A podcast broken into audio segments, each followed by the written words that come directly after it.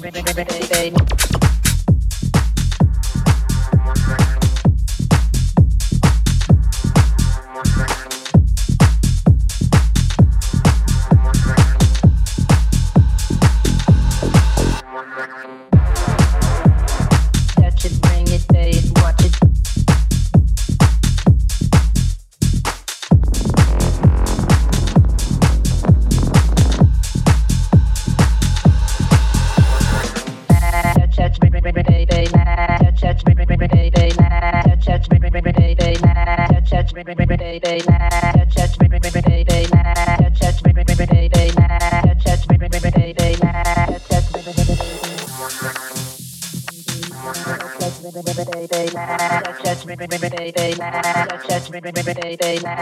Touch me, baby, baby. Just, just work those. Touch it, bring it, big work. Just, just work those. No, just, just, just work those. No sleep, no tricks, just, just, just work, no sleep. Just, just, just work, no sleep,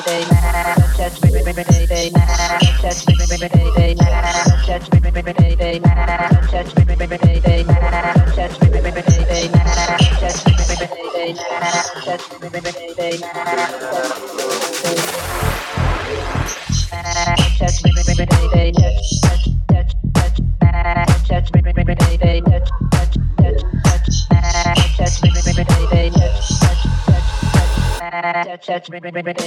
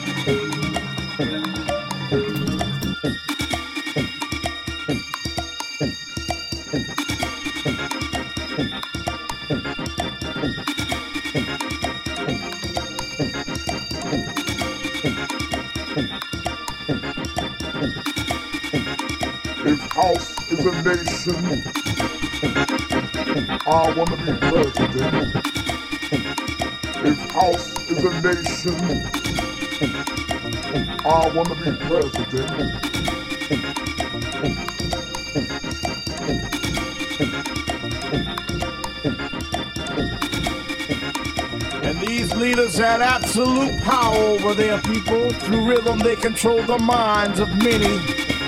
Through soul, they control the force of the universe. One such nation was the nation of R&B, and its king wore diamonds and gold and, and drove around in big, beautiful cars, and he and he owned restaurants and clothing lines, and he built a castle on the island of Long, and it too was paved with diamonds and gold and rubies. But led people astray.